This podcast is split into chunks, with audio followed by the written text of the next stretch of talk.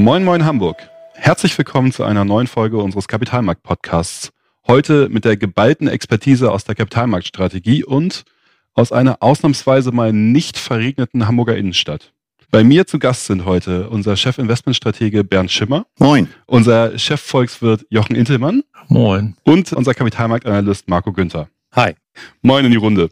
Wir sprechen heute über die neu veröffentlichte Frühjahrsprognose und schauen uns einmal an, wie die ursprünglichen Erwartungen waren, mit denen wir in das Investmentjahr 2021 gestartet sind, wo wir gegebenenfalls neue Themen zu beleuchten haben, wo neue Ableitungen und eventuell auch kleine Justierungen an der Investmentstrategie zu tun sind. Und zu diesem Thema schauen wir uns einmal an. Wir sind ja mit dem Motto für das Jahr 2021 gestartet, nachhaltig in eine neue Normalität.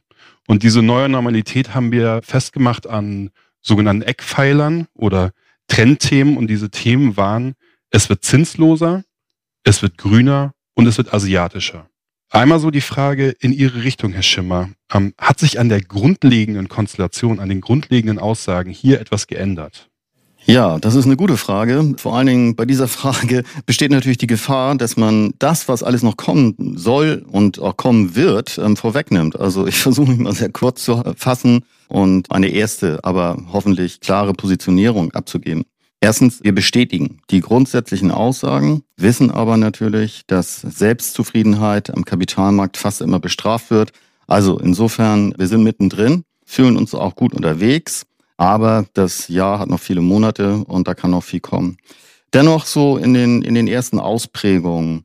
Wir gehen ja gleich noch auf die Details ein, aber vielleicht der Versuch einer, einer, einer Konkretisierung. Das wahrscheinlich entscheidendste Merkmal was wir in diesen ersten Monaten gesehen haben und was sich auch so fortsetzt. Der Kapitalmarkt hat die Pandemie mehr oder weniger abgehakt und spielt klar die Karte der Normalisierung. Das wiederum spielt uns in die Karten, weil wir darüber gesprochen und geredet haben, dass es eine neue Normalität geben wird. Da sind wir sicherlich noch nicht komplett angekommen, aber wir sind auf dem besten Wege. Es wird zinsloser. In der Tat tritt das mehr und mehr ein. Dies gilt verschärft für das Thema der Liquidität. Mehr und mehr Banken ähm, führen Verwahrentgelder ein. Auch wir können unsere Kundinnen und Kunden dort nicht verschonen. Also vor diesem Hintergrund ist das kein schönes Thema, aber ich glaube, wir sind recht gut vorbereitet und wir haben auch Antworten darauf. Es wird asiatischer, auch ein Eckpfeiler. Da würde ich sagen, müssen wir leichte Abstriche vornehmen. China funktioniert so, wie es soll, funktioniert wunderbar. Andere Länder in Asien haben doch größere Probleme mit der Pandemie und hinken eigentlich so ein Stück weit hinterher.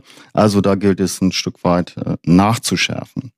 Eine hundertprozentige Bestätigung, das fällt mir in der Tat sehr, sehr leicht, gilt für die grünen Trends aller Orten und das eben halt auch mit zunehmender Vehemenz. Mhm. Vielen Dank für die erste Einordnung. In der ursprünglichen Ausarbeitung für das Jahr 2021, in der ursprünglichen Prognose, haben wir ja von einem Basisszenario gesprochen. Und das Basisszenario wurde so in zwei Ausprägungen sehr, sehr stark an die Pandemieentwicklung gekoppelt. Wenn wir uns jetzt dieses Basisszenario, also unser Grundgedanke, wie sich die Kapitalmärkte, wie sich die Wirtschaft, die Konjunktur entwickeln wird, nochmal vor Augen führen, dann haben wir jetzt in der Frühjahrsprognose diese beiden Ausprägungen im Basisszenario zusammengeführt zu einer Variante.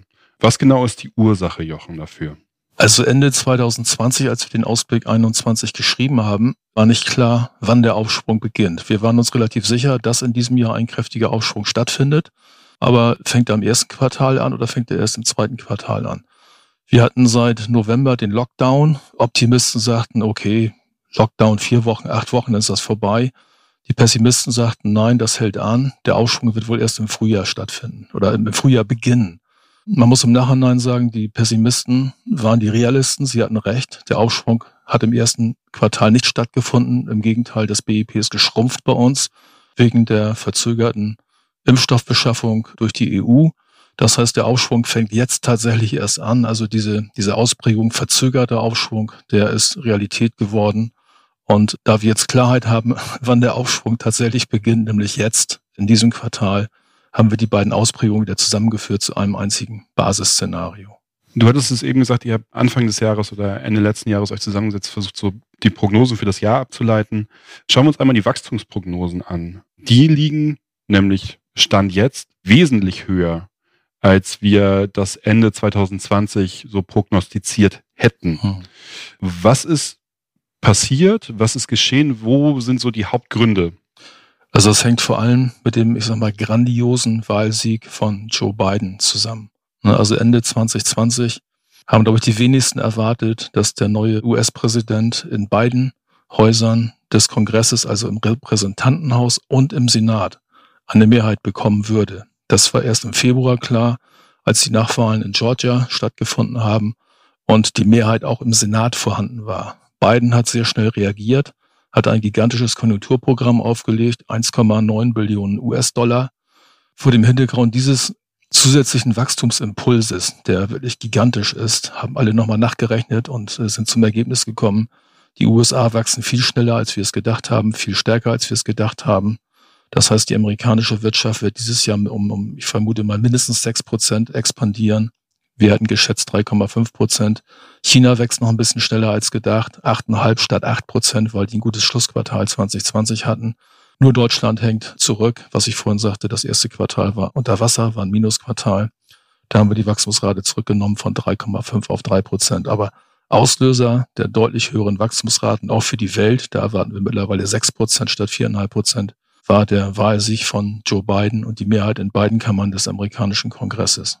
Zusätzlich zu den angehobenen Wachstumsprognosen laufen damit kongruent ja auch in dem Fall die geschätzten Unternehmensgewinne. Marco, vielleicht mal so deine Meinung dazu. Wir haben ja auch in den Unternehmensgewinnen eine starke Revidierung nach oben. Das heißt, die Unternehmensgewinne fallen deutlich höher aus, als wir das vorher so gesehen hätten. Wo sind da die Hauptgründe, die Haupttreiber dafür zu finden? Naja, das ist ja als ehemaliger Aktienanalyst natürlich meine Lieblingsfrage, die du jetzt äh, stellen konntest. ja, tatsächlich muss ich als ja, enger Begleiter der, der Berichterstattung, die wir jetzt Tag für Tag sehen, an dieser Stelle vielleicht auch mal den imaginären Hut ziehen äh, vor den Leistungen der Firmenlenker und der Unternehmen. Die Q1-Berichtssaison ist, kann ich wirklich so sagen, brutal stark ausgefallen. Klar war eigentlich im Vorfeld nur, dass die Umsätze und die Erträge der Konzerne sich in 21 deutlich erholen werden. Vor allem seitens des industriellen Sektors. Das signalisierten die konjunkturellen Frühindikatoren, die wir beobachten, die Jochen beobachtet, ganz eindeutig. Klar war aber auch, dass die Analysten, also sozusagen meine Wenigkeit, sich in diesem volatilen Umfeld, also historischer Einbruch 20 und Erholung 21, schwer tun werden, den Rebound, den wir jetzt sehen und spüren, ähm, abzuschätzen bzw. zu quantifizieren.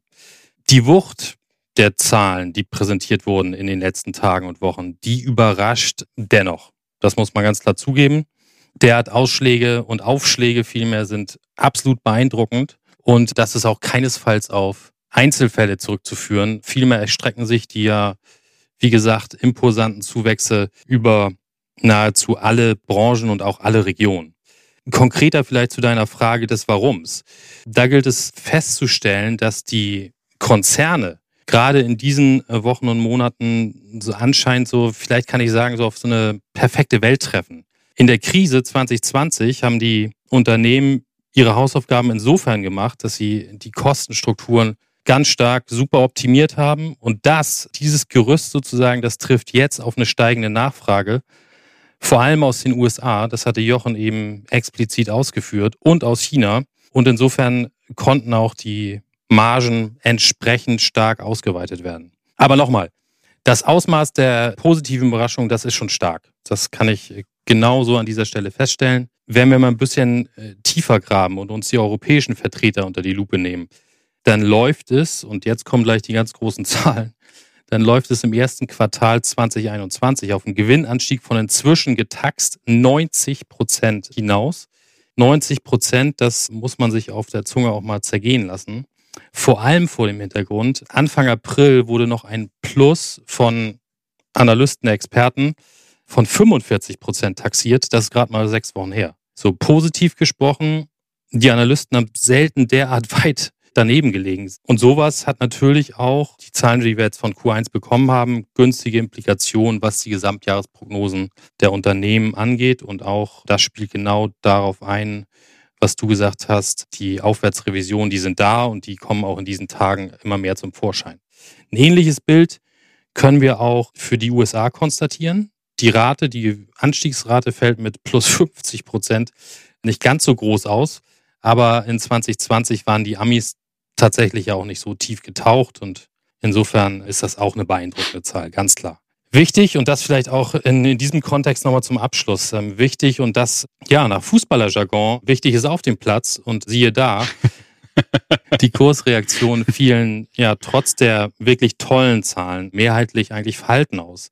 Das zeigt auch, wie viel Positives die Märkte in den vergangenen Wochen dann schon vorweggenommen hatten. So oder so, das Fundament, auf dem die Aktienmärkte stehen, das wird klar mit höheren Gewinnen äh, zwangsweise stabiler. Das ist essentiell und das ist die Kernbotschaft dann an dieser Stelle, was die Unternehmensgewinne angeht.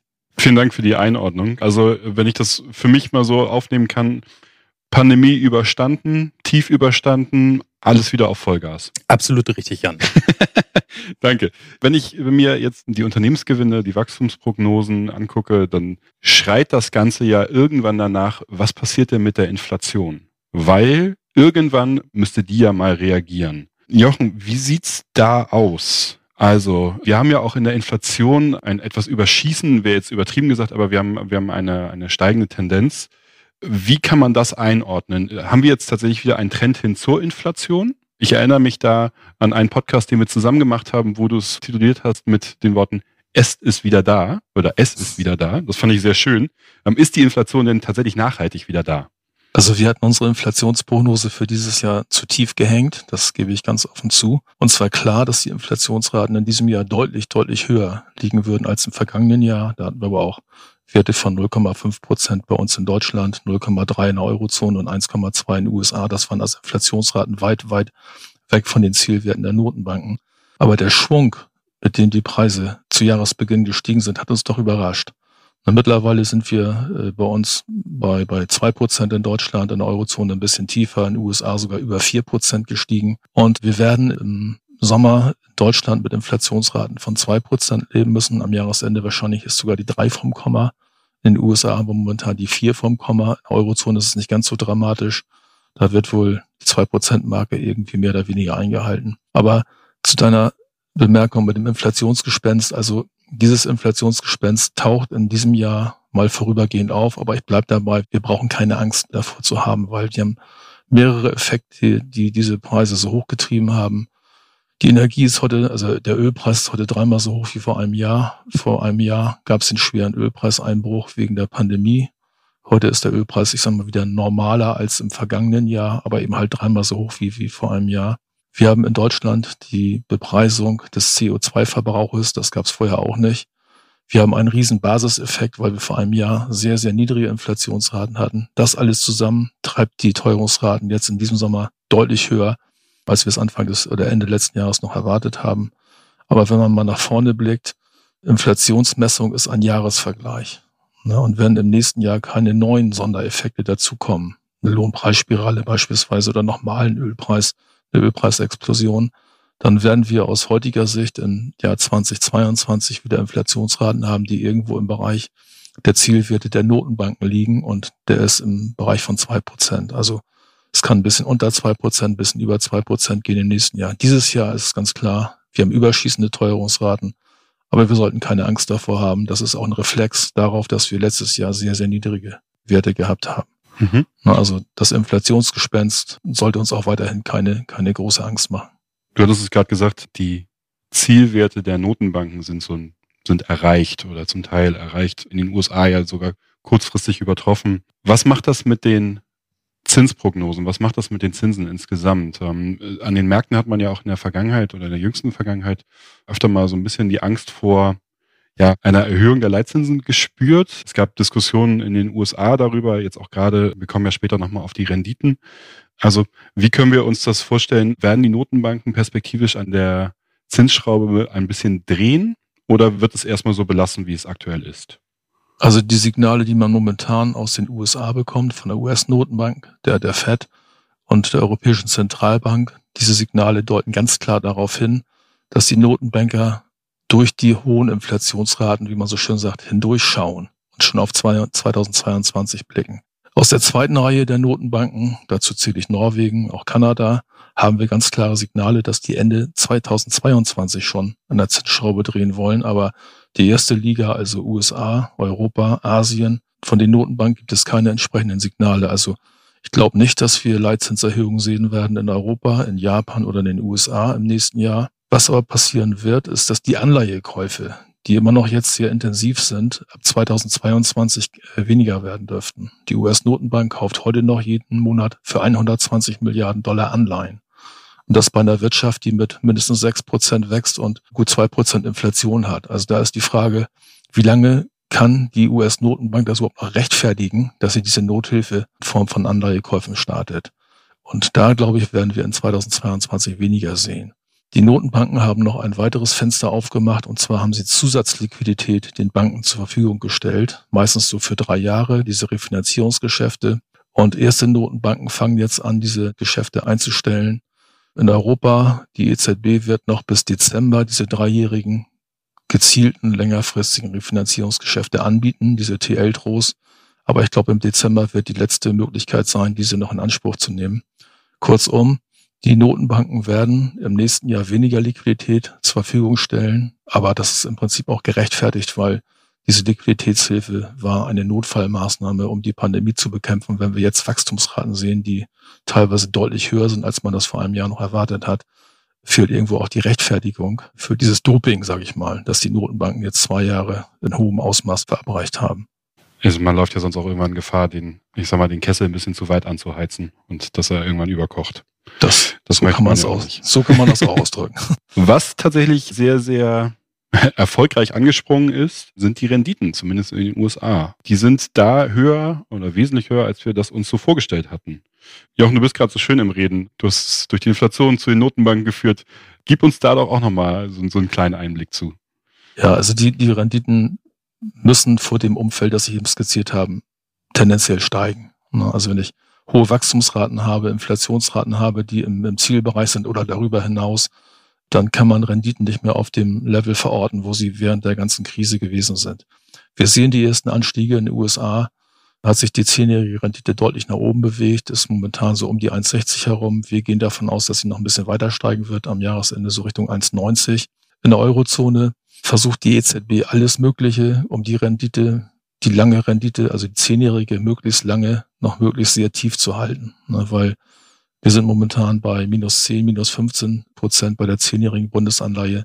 Wir vermuten mal, dass wir am Jahresende so im Bereich von minus 0,20 landen werden und dann im nächsten Jahr zum Jahresende 2022 um die Nulllinie herum sehen werden.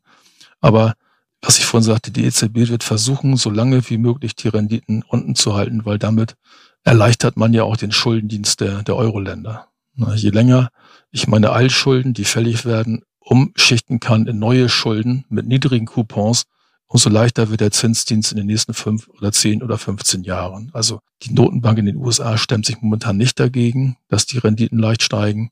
Die Notenbank in der Eurozone, die EZB, versucht, mal nicht alles Mögliche, um die Renditen noch sehr lange sehr, sehr niedrig zu behalten. Gut, wir haben in Europa ja noch ein, zwei Länder, die sonst äh, vor massive Probleme gestellt werden würden, wenn sie auf einmal wieder viel, viel Geld für ihre Verschuldung ausgeben sollten. Also Italien, da muss ganz klar Italien nennen. Das, ich wollte es nicht nennen, aber ja. Italien hat einen, einen richtig großen Altschuldenberg, der teilweise noch mit hohen Coupons behaftet ist. Das heißt, der Schuldendienst ist noch teuer, wenn diese Anleihen fällig werden und man kann eben halt sie refinanzieren mit einem Coupon von 0,50. Es ist eine Riesenerleichterung gegenüber den, den Jahren zuvor. Ne? Und das, das darf man einfach nicht vergessen. Mhm. Also je länger die Renditen unten bleiben, umso leichter wird es Italien gemacht, die Schulden mit einem normalen Haushalt zu bedienen. Du hast es ja eben gerade ausgeführt, die Renditen in Europa bleiben unten. In den USA sind sie ein bisschen gestiegen, ein bisschen angesprungen. Normalerweise würde das ja bedeuten, dass es auf einmal wieder attraktiver wird, in Staatsanleihen zu investieren und dass dementsprechend Gelder, die vielleicht ursprünglich für den Aktienmarkt gedacht waren, dann in die Anleihen fließen und dementsprechend, dass die Aktienkurse irgendwann darunter leiden. Marco, ist das der Fall? Also sehen wir davon schon einen Effekt an den Aktienmärkten? Und wenn ja oder wenn nein, wie sehen wir das zukünftig? Also wie prognostizieren wir das für die Zukunft? Also diese große Umschichtungswelle von der, oder die du angedeutet hast, das ist ja sozusagen im, vier Finanzleute jonglieren ja immer mit den Vokabeln, das ist dann sozusagen das, das Stichwort Big Rotation. Erstmal muss man sagen, dass über viele Jahre die Aktienmärkte ja auch von dem von diesem Argument der, der Konkurrenzlosigkeit im Vergleich zu Anleihen hochgehalten wurden, beziehungsweise ja sogar gepusht wurden. Und ich glaube, wir sind uns einig, wenn ich sage, dass das Zinstief und das Low liegt hinter uns. Das kann man, glaube ich, an der Stelle auch ganz selbstbewusst sagen. Und Jochen hat mir im Grunde eben schon zugestimmt damit. Und die Renditen, genau das ist der Trend, die schwimmen langsam nach oben. Das ist ja kein Status quo, der auf einmal kommt, sondern das sehen wir ja auch schon über die letzten Monate, diese Trendumkehr, die wir auf der Zinsseite haben. Bisher haben die internationalen Aktienmärkte ja augenscheinlich ähm, keinen Schaden davon genommen. Das ist zumindest mein Eindruck, wenn ich auf die Kurstafeln gucke und sehe hier ein All-Time-High nach dem anderen. Was wir gleichwohl sehen können, war die ja, zunehmende Sensitivität von, von Dividendenpapieren bei aufkommender Zinsangst klasse Beispiel haben wir, ist erst zwei Wochen alt. Also als sich Frau Yellen, ich glaube, ein Interview gegeben hat, ihres Zeichens ja Ex-Notenbankchefin aus den USA und aktuelle Finanzministerin und halt in diesem Interview für steigende Zinsen aussprach vor zwei Wochen, um einer Überhitzung der US-Wirtschaft vorzubeugen, gerieten die Kurse zumindest temporär sofort ins Trudeln. Und das in unserer Interpretation zumindest war schon so ein kleiner Vorgeschmack vielleicht so ein kleiner Testballon. Grundsätzlich meinen wir, dass die von Jochen auch angesprochenen Tapering-Diskussionen, also das Zurückführen der Anleihekäufe in den USA, immer mehr zum bestimmenden Marktthema werden. Eine ja dann weniger expansive Politik der US-Notenbank dürfte und sollte das größte fundamentale Risiko für die Börsen sein. Ist dieses Risiko akut? Das muss man auch einordnen vielleicht an der Stelle festhalten. Die Währungshüter, die haben ja, Jochen, ich weiß nicht, ob du eine Schulnote vergeben könntest, in den letzten Jahren zumindest wirklich in meiner Auffassung einen guten Job gemacht. Und von daher gehe ich zumindest auch von einer, einer marktschonenden und behutsamen Vorgehensweise aus, was die nächsten Monate angeht. Aber wie gesagt, die Märkte sind auf der erreichten Flughöhe bestimmt sensibel und, und auch leicht anfällig. Das kann man sicherlich so sagen. Und zu deiner Frage nochmal zum Schluss. Was interessiert Menschen? Das sind immer Punktprognosen, daran kann man sich immer herrlich festhalten und insofern auch hier an der Stelle das Eingemachte lassen wir also die, wie von mir vorhin erwähnten, höheren Gewinnschätzungen und auf der anderen Seite aber auch ja, den perspektivisch eher abnehmenden Support der US-Notenbank in unsere Prognosemodelle einfließen dann haben wir jetzt auch in unserer Frühjahrsprognose für den DAX ein Jahresendziel von 14.500 Punkten formuliert. Parallel dazu sehen wir den Eurostox 50 Ende 21 bei 3.800 Punkten. Mhm. Jetzt würde mich tatsächlich nochmal interessieren, Jochen, welche Schulnote würdest du denn geben den Währungshütern? Ich würde mal sagen, eine 2 plus. Die EZB hat fast alles richtig gemacht. Sie hätte nur keine negativen Leitzinsen einführen dürfen. Okay. Das ist, äh die, so wie die US-Notenbank US ist bei 0 bis 0,25 geblieben. Das hätte die EZB damals auch machen sollen, aber es ist Geschichte. Danke dafür. Marco, du hattest eben gerade die immer wieder neu gerissenen Alltime-Highs angesprochen, die ja durchaus bedingt sind durch gewisse Wachstumswerte, die einfach in den, in den letzten Jahren unglaublich marschiert sind an den Börsen. Ist das nach wie vor so? Ist dieser Trend bei Wachstumswerten ungebrochen oder hat sich durch die neuen Konstellationen an den Märkten, hat sich daran etwas geändert? Also erstmal muss ich sagen, dass deine, deine Beobachtungsgabe sehr gut ist, Jan. Denn das stimmt.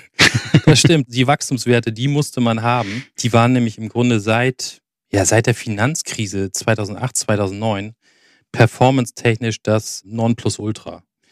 Egal, ob die Gesellschaften operative Gewinne geschrieben haben oder nicht. Hauptsache, eine goldene Zukunft winkt. So, die Amazons, sage ich jetzt einfach mal, dieser Welt, die gehörten in jedes Depot. Amazon an sich ist sicherlich ein Paradebeispiel beziehungsweise ein, Synonym für Wachstumswerte. Ich habe tatsächlich jetzt heute Morgen nochmal nachgeguckt. Die Aktie stand zu Zeiten der Finanzkrise bei 45 bis 50 Euro, so bummelig. Jan, zum Glück haben wir beide uns ordentlich die Hucke damit vollgeladen. Heute bei dem über 50-fachen. Das ist meine Erfolgsstory an der Börse. Das kann ja. man ähm, ohne Umschweife so sagen. Das würde ich als, die sind wahnsinnig marschiert. Genau. Würde ich das damit zusammenfassen. So, äh, man kann sagen, dass es jetzt dementsprechend über eine Dekade im Grunde hatten Substanzwerte beziehungsweise Value-Werte das Nachsehen.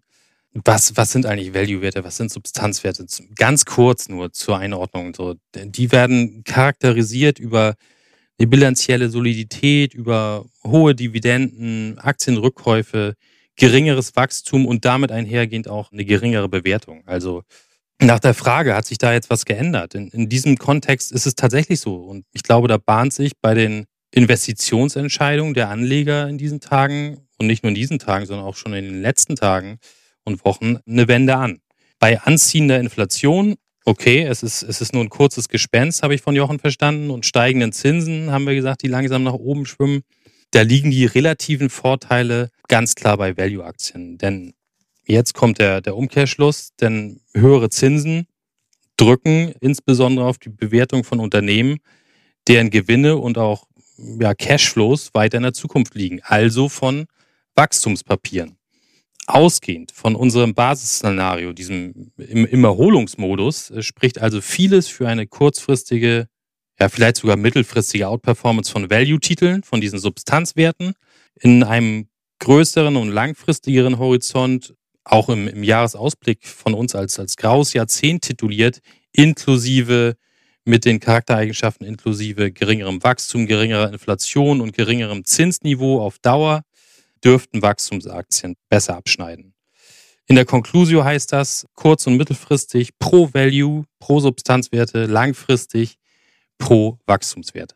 Danke für die Einordnung. Und du hast eben gerade schon so ein, zwei Mal das Wort Conclusio genannt. Vielleicht da einmal nochmal die Frage an Sie, Herr Schimmer. Was ist quasi neu aus dem Frühjahrsausblick? Also wir haben den, den Jahresausblick am Anfang des Jahres gezeichnet und was sind jetzt die wirklichen Unterschiede? Was hat sich seitdem verändert? Und was müssen wir vielleicht auch noch verändern? Ja, da fällt mir so ein bisschen ein, dieser in Anführungszeichen stimmende Spruch. Es ist fast alles gesagt, nur nicht von jedem. Also insofern würde ich mich wirklich versuchen, kurz und knapp zu halten und würde die, die erste Frage eigentlich gerne in, in zwei Blöcken beantworten. Der erste Block, ganz klar, die USA sind mit ihrem neuen Präsidenten zurück. Das gilt für das Thema Klima, das gilt politisch, das gilt geostrategisch, aber auch für das Wirtschaftswachstum.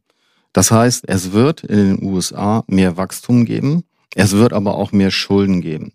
Das heißt, und das ist fast immer so gewesen, das wird auch diesmal passieren, muss jemand bezahlen. Diese Schulden werden nicht nur von der Notenbank bezahlt werden. Das wird am Ende dazu führen, dass die Zinsen in den USA bereits stärker gestiegen sind als angenommen und sie werden weiter steigen. Sie werden so lange weiter steigen, bis die Notenbank sagt, das Ganze ist jetzt nicht mehr wirklich verträglich für die US-Wirtschaft. Das heißt aber auch, wenn die Amerikaner zurück sind, dann wird das am Ende ihre Währung stabilisieren. Bislang sind wir davon ausgegangen, dass der Euro eher die Oberhand haben wird in diesem Jahr gegenüber dem US-Dollar. Das würden wir ein Stück weit zurückfahren und sagen, da wo er jetzt in etwa ist, vielleicht knapp unterhalb von 1,20, werden sich US-Dollar und Euro stabilisieren. Das ist der erste Block. Der zweite Block, und der Kollege Günther hat das ja schon fast ähm, ekstasisch beschrieben, ist das Thema der Unternehmensgewinne. Das heißt, die, die Unternehmensgewinne haben sich wirklich bombig entwickelt. Das ist eine außerordentlich gute Gewinnentwicklung. Und daraus resultiert, und wir haben es ja auch schon quasi in der Nachkommastelle versucht zu prognostizieren, wobei wir genau wissen, dass eine Jahresendprognose natürlich nicht wirklich sinnvoll ist, aber vom Trend ist sie schon angebracht. Wir haben unsere Kursziele für den Aktienmarkt erhöht. Das sind eigentlich von der Prognoseseite mit all den anderen Dingen, die im Detail besprochen worden sind, die Dinge, die sich nach meiner Einschätzung verändert haben. Also einfach zusammengefasst, es wird besser. Ja, das stimmt. Es wird besser. Insgesamt haben wir deutlich mehr Sicherheit. Das ähm, resultiert ja auch schon daraus, dass wir nur noch ein Szenario haben. Jetzt nochmal kurz auf die Renditen reflektiert. gibt es da zwei Seiten der gleichen Medaille. Also erstmal gibt es da die Medaille und die Seite der passenden Kursziele.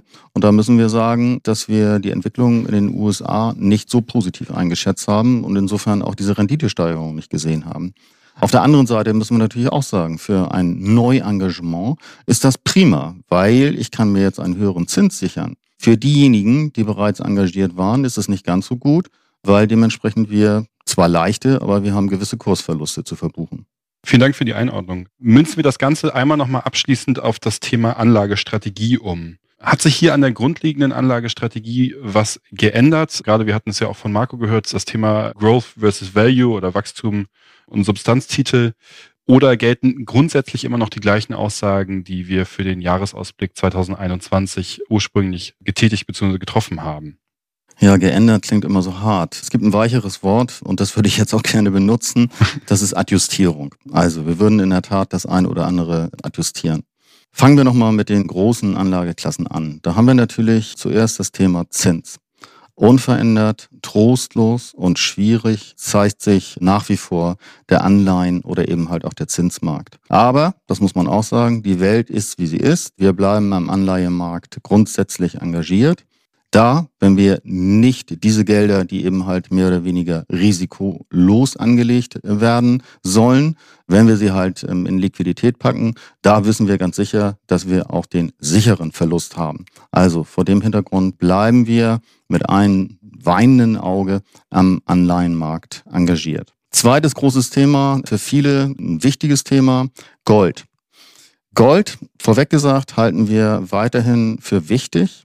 Wir haben aber die empfohlenen Quoten leicht reduziert.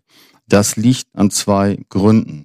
Der eine Grund ist, immer dann, wenn die Unsicherheit besonders groß ist, flüchten die Anleger in das golden glänzende Metall. Ist auch klar, weil es ähm, eben halt Sicherheit verspricht. Das ist die eine Facette. Die andere Facette, ein, ein Zinsanstieg, der entweder schon da ist oder eben halt noch kommen wird, ist tendenziell eher schädlich für Gold.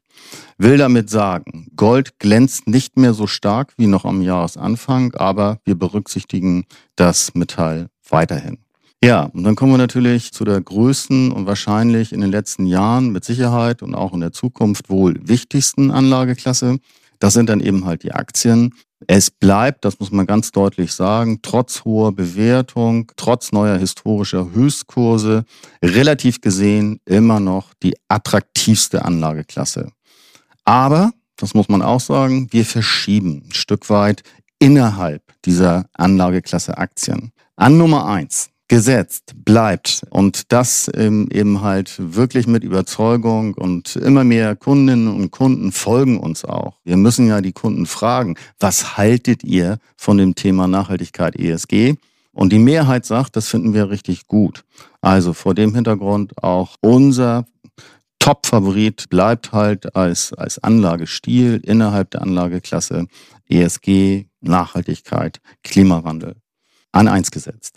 Etwas Abstriche, ich hatte das schon angedeutet, bedarf das Thema Asien. Das glaube ich nicht strategisch, weil das ist mal so sicher wie das berühmte Amen in der Kirche. Asien wird aufholen mit der Vorreiterrolle von China. Kurzfristig muss man allerdings sagen, China hat geliefert, China kann kaum noch Überraschungen produzieren. Und viele Länder von Asien hängen halt ein Stück weit hinterher, insbesondere in der Bekämpfung der Pandemie. Denen fehlen schlechterdings Geld und Infrastruktur. Vor dem Hintergrund gibt es dort leichte Abstriche. Die größten Veränderungen, und die sind wunderbar eben halt vom Altanalysten Günther aufgezeigt worden, bedürfen der Investmentstile im Bereich der Anlageklasse Aktien. Ja, wir nehmen tendenziell jetzt eher taktisch betrachtet für die laufende Periode weniger Wachstumswerte, weniger strukturelle Themen und dafür mehr Substanzwerte, die niedriger bewertet sind, die nicht so anfällig sind, auch bei einer möglichen Konsolidierung und die darüber hinaus eben halt noch eine höhere Ausschüttungsrendite generieren. Also, insofern glauben wir, Stand heute, dass wir mit unserer Strategie nachhaltig in eine Normalität richtig gut aufgestellt sind. Wir bleiben dabei, beobachten die nächsten Monate und wenn wir dann so am Jahresende abliefern, wie uns das, glaube ich, in den ersten Monaten gelungen ist, dann sind wir nicht unzufrieden. Das ist ein sehr, sehr schönes Schlusswort. Ich bedanke mich bei euch dreien. Äh, ich bedanke mich in die Runde für den interessanten Austausch und die ganzen Dinge und Informationen, die ihr mitgebracht habt. Also von daher vielen Dank und an unsere Hörer, wenn Sie sich den neuen Ausblick gerne einmal durchlesen wollen, dann besuchen Sie uns auf www.haspa-kapitalmarkt.de. Dort finden Sie den nämlich sehr präsent auf der Startseite aktuell. Und wenn Sie Fragen oder Anregungen haben, schicken Sie uns gerne eine Mail an podcast.haspa.de. Und dann wünsche ich Ihnen und euch einen schönen Resttag und eine schöne Woche. Vielen Dank dafür. Danke. Hat Spaß gemacht. Jeez.